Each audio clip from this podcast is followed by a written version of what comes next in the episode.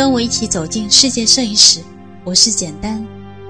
这一期我们开始进入到摄影术的诞生。上次我们说人类已经可以通过小孔成像看到倒立的影像，但是如何把眼睛看到的像转变成为一张可以永久固定下来的影像呢？这就要说到两位法国人尼埃普斯和达盖尔。一八二六年的时候，法国人尼埃普斯成功的拍下了世界上第一张照片。这不仅是激动人心的时刻，更是划时代的时刻。我们先来看看世界上第一张照片——窗外。这张黑白斑驳的照片记录的是尼埃普斯阁楼外面鸽子笼的风景。想象一下，如果是你穿越到一八二六年的法国，亲眼目睹世界上第一张照片的诞生。那个场景是有多么惊喜，多么意外！这张看起来残破的影像，标志着人类终于可以通过科学的方法，把视觉固定成为真实的影像。对于世界上第一张照片，我们很有必要来了解一下它是怎么做到的。话说，尼尔普斯试图固定影像的初衷，并不是为了记录，而是为了改进平板印刷术。他希望可以发明一种技术，让光来复制雕版。于是他尝试着将一种油龙的朱迪亚白色沥青涂在一块铅锡合金板上，放在暗箱中，经过长达八个小时的曝光，然后用薰衣草油擦拭金属板。这个时候，金属板上没有被阳光照到的朱迪亚沥青，因为没有硬化而被轻松洗去，留出影像白色的部分。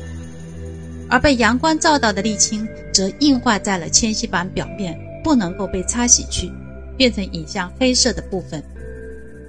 这误打误撞的尝试却成就了摄影术，这张照片也成为世界上第一张照片。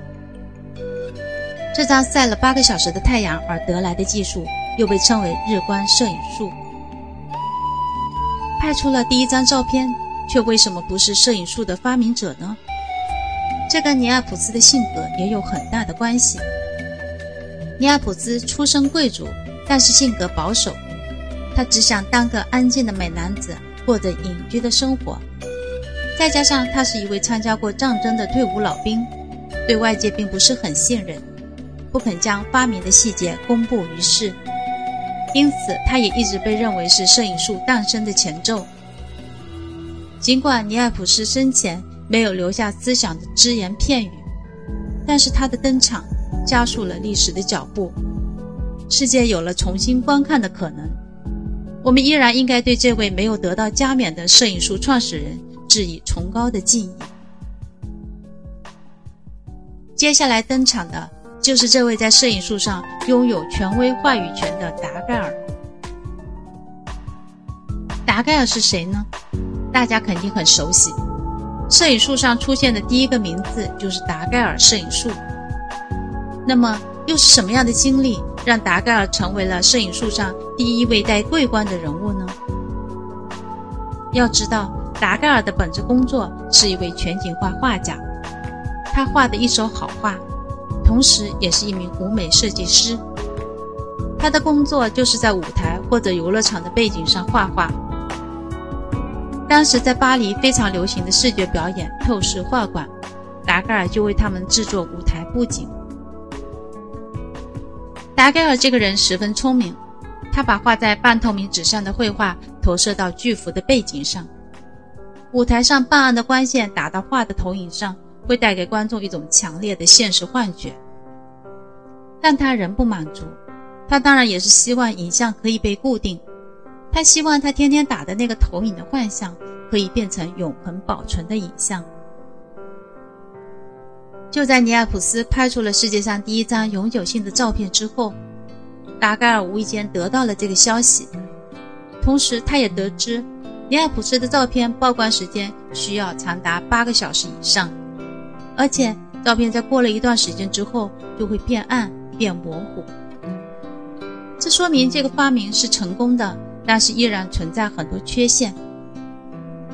于是达盖尔找到了尼埃普斯，带着尼埃普斯参观他的透视画馆，并且希望尼埃普斯能够跟他一起合作。当时尼埃普斯的身体不是很好，又没有钱继续他的研究。他感觉到达盖尔的诚意，并且知道他对这方面也有一定的研究。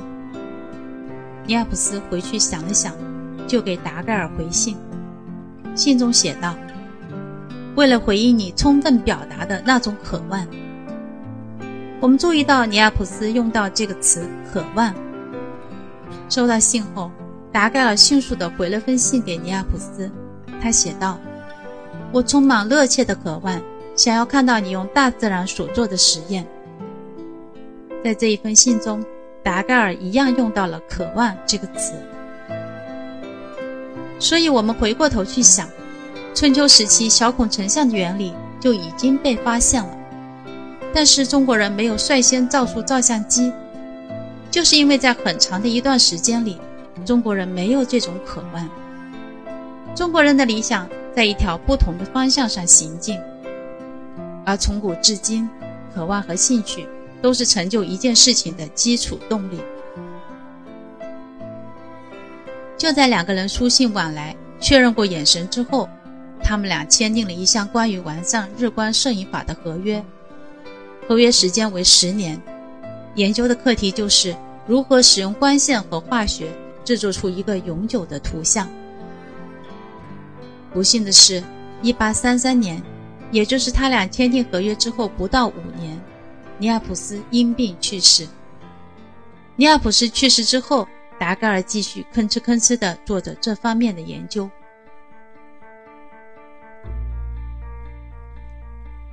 跟我一起走进世界摄影史，我是简单。一八三九年一月，达盖尔来到法国科学院，声称他的发明将会彻底颠覆整个视觉呈现的历史。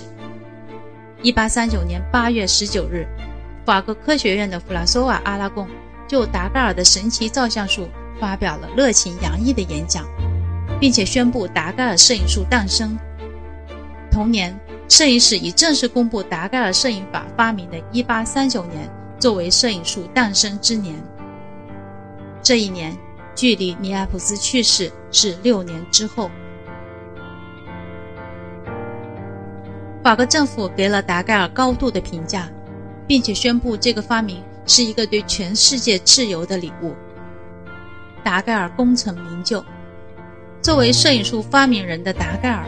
获得了每年六千法郎的津贴，而尼埃普斯的儿子也获得了每年四千法郎的补偿津贴。达盖尔摄影术公布之后，紧接着达盖尔就他的摄影法出了一本书，在当时这本书简直就是摄影的普及读物，疯狂畅销。短短几个月时间，达盖尔银版摄影法像魔法一样遍布了世界上很多地方。达盖尔摄影术的伟大在于，他在尼尔普斯的基础上做了一个时间简史，减法的减，把曝光时间从原来的八个小时缩短到半个小时，这是十分了不起的进步。那么，我们来看一看达盖尔是如何在尼尔普斯的基础上更短的减少曝光时间来固定影像的呢？